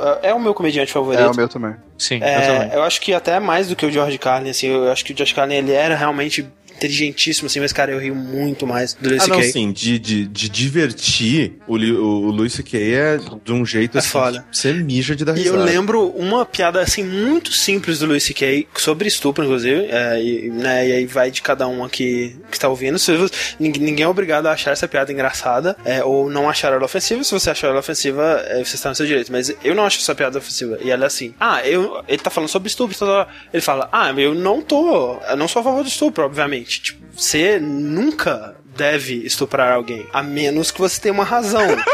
tipo, aí ele fala assim, a menos que você queira é, comer alguém e a pessoa não, não deixe, né? E essa piada funciona porque, tipo assim, cara, é, é óbvio, ele coloca assim, cara, óbvio, cara, a única pessoa que estupraria, que pensaria desse jeito é um, um maluco. É tipo, cara, é óbvio que isso é, um absurdo, sabe? E, e, e, tipo, não é a pessoa que tá sendo estuprada que é, que é a, a, a piada, sabe? Piada É o estuprador. É porque é, o raciocínio do estuprador é esse. É claro que é errado, mas não quer dar pra mim. Exato, e tipo, eu é vou fazer, absurdo. né? É absurdo, sabe? Então, assim, colocando a piada no estuprador, eu acho que ele consegue fazer uma piada, assim, uma boa piada, né? Sim, sobre sim, isso. Sim. Falando, tipo, cara, olha como é ridículo, como é absurdo alguém sequer pensar dessa forma. Exato. Sim. Né? É que tá, eu acho que. É, e é engraçado porque o André falou quais são os limites do humor, né? É, eu acho que o limite do, do humor não é o tema, é a forma, sabe? Qualquer tema pode ser, pode ser piada. Qualquer tema Sim, pode sim. ser piada. O que muda é a forma e, e para quem você tá falando essa piada, sabe? Porque. E de quem você tá rindo também, eu não, acho. É por isso que é forma, Sim, entendeu? sim. Exato. Aham, aham. Porque isso que você falou faz toda a diferença mesmo, cara. O delivery do Lucy Kay, ele é excelente pra esse tipo de piada. Porque, tipo, a cara dele deixa muito óbvio, cara. Que, tipo, Sim. cara, velho, é óbvio isso que ele não tá, não tá rindo do- da pessoa, sabe? É, é da situação absurda. É, é justamente isso. Piada é, é pegar uma situação e tentar deixar ela de uma forma absurda pra, pra evidenciar algum aspecto da situação, sabe? Sim, sim, E assim, tipo, e é muito bacana, assim, que nos últimos tempos, né, eu tenho assistido muito stand-up, tendo, é, é, eu acabei lendo bastante sobre comédia nos últimos tempos e tudo mais também. E é muito interessante você ver a maneira com que, principalmente, sei lá, nos Estados Unidos, né,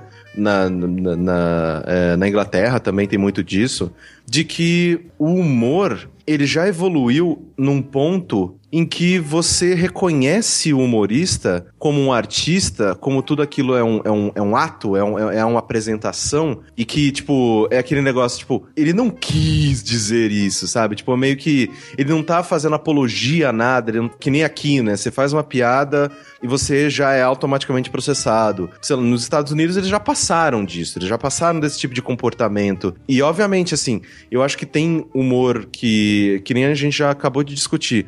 Humor que é bacana, que ele te faz pensar, que ele te provoca, que ele, né, ele não ri do, do- de quem sofre.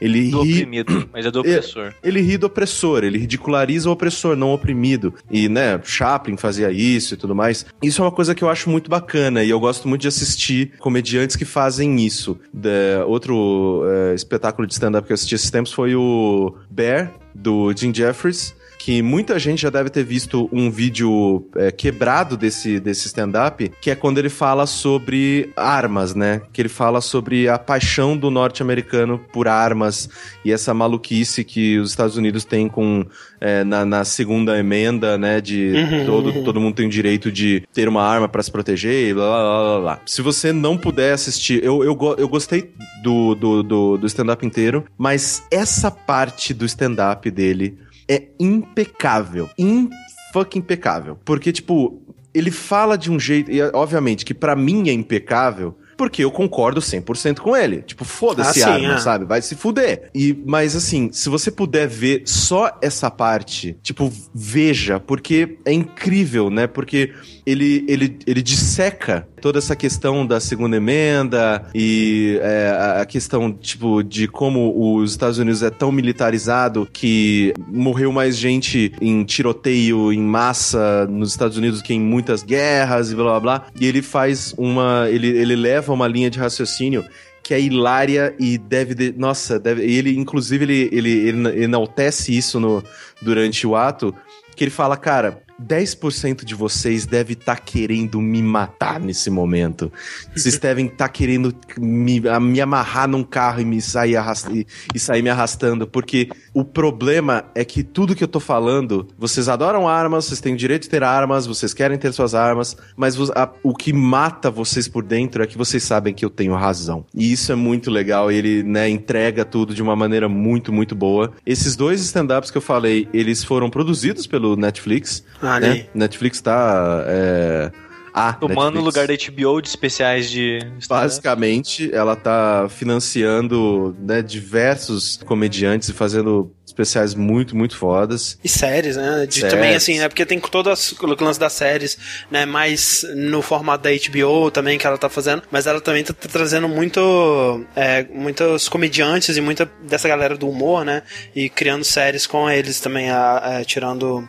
a- além dos, dos especiais de stand-ups e tal, que é muito maneiro também. Exato, exato. Então, tipo. é, E eu tava nessa, né? De tipo, porque eu tinha assistido, obviamente, né? Já tinha assistido tudo do Carlin, já tinha assistido tudo do Louis C.K., né? Já tinha assistido várias coisas de diversos caras, do próprio Bill Burr, já tinha assistido tudo. E aí eu fui perguntando pras pessoas: ah, me mandem, tipo, é, comediantes novos, me mandem pessoas, né, interessantes e tudo mais. E eu assisti também o especial do Donald Glover. E é interessante, porque você vê que ele ainda tá. Ele é novo. Ele é um Uhum, rapaz muito, muito novo. Ele deve ser mais novo que a gente. É, é legal você ver que ele ainda tá no humor, sabe? De fazer rir com, sabe? Ah, e o avião, né, gente?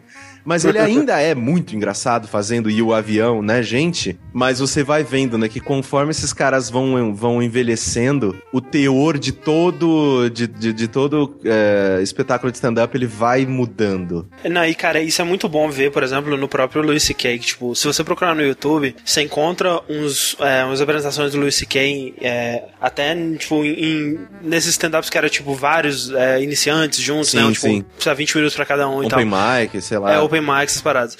É, e tem uns do Louis C.K. novinho, cara, com cabelo, sem barba, gordinho assim ainda e tal. Cara, a, a- cara, a, a vida, você vê o impacto da vida no Louis C.K., cara. E tipo, ele era super animadinho, a voz dele era muito mais alta, assim, muito mais é, aguda, né? E velho, o Louis C.K., a, a melhor coisa que aconteceu com o Louis C.K. foi o divórcio, Sim, cara. ele engordou, tá mais velho, é pai Cara, de família ele tá agora. amargo.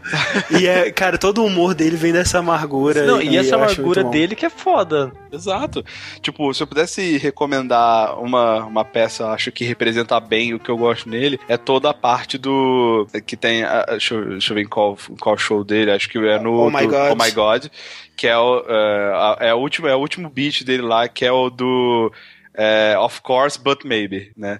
Of course, but é que o do maybe. André ele citou um pedaço. É, não, acho que não é nesse, não é nesse, mas é, é, é o mesmo, mesmo pensamento, né? Que ele, que ele fala, tipo, da- das crianças, tipo assim, é claro que a gente tem que tomar cuidado com as crianças que não que são alérgicas a amendoim, é claro, a gente tem que tomar cuidado, né, separar e tudo mais, mas, talvez, né, se ela tem essa alergia, talvez ela deve estar morta mesmo, Talvez né, se a gente virar é, as nossas preocupações durante um ano, acaba a alergia pra sempre. Tá Exato.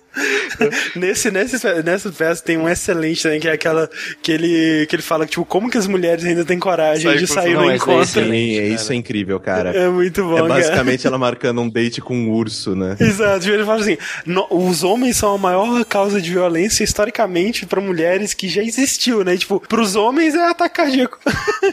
tipo, É, caralho, é muito. velho. E, e eu falo assim, né, que eh, inclusive eu tava conversando com um amigo meu que eu não conversava há muito tempo, e pra ele stand-up era Rafinha Bastos. Nossa. E assim, Ah, nada não. contra. Nossa. Não, não, assim, nada contra. Tem algumas coisas que o Rafinha faz que eu acho engraçado.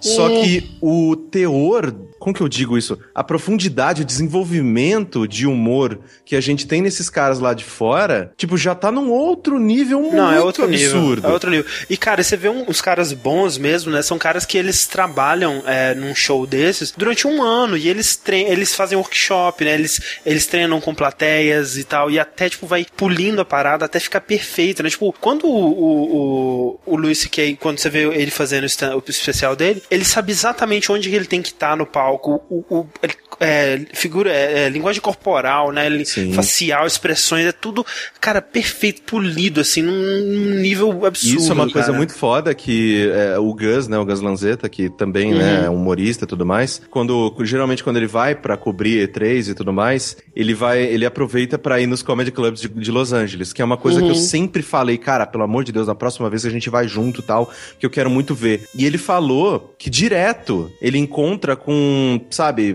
caras top, tipo o Louis C.K., testando. Tipo, Testando material, Testando né? material. E com coisas que são ruins e que ele vai ver no especial do cara seis meses depois e ele lapidou tanto que ficou perfeito. Perfeito, exato. é. Isso é uma, é uma habilidade nata, cara. Eu fiz um treinamento lá na, lá na minha empresa, lá na Riot, de speechcraft, né? Tipo, de como falar Hum, e tal, hum. não sei o quê. Algumas dicas, assim, básicas, né? Pra você fazer uma apresentação pra um time, coisas, coisas simples, né? O cara que deu a aula, ele falou que o, o professor dele era o cara que deu advice pro Obama, né? Pra- Caralho. pra, pra, pra, pra, tipo, como que o Obama faz isso aqui. E que na, no curso dele, que era um curso muito mais longo, muito mais detalhado e tal, não o que eu fiz, né? O que o meu professor fez, ele disse que uma das etapas era tipo, sei lá, eu chegava, eu chegava, André, vem cá, conta uma história. Aí o André conta uma, uma história da vida dele e tal. E aí o professor vai, conta a mesma história que você contou.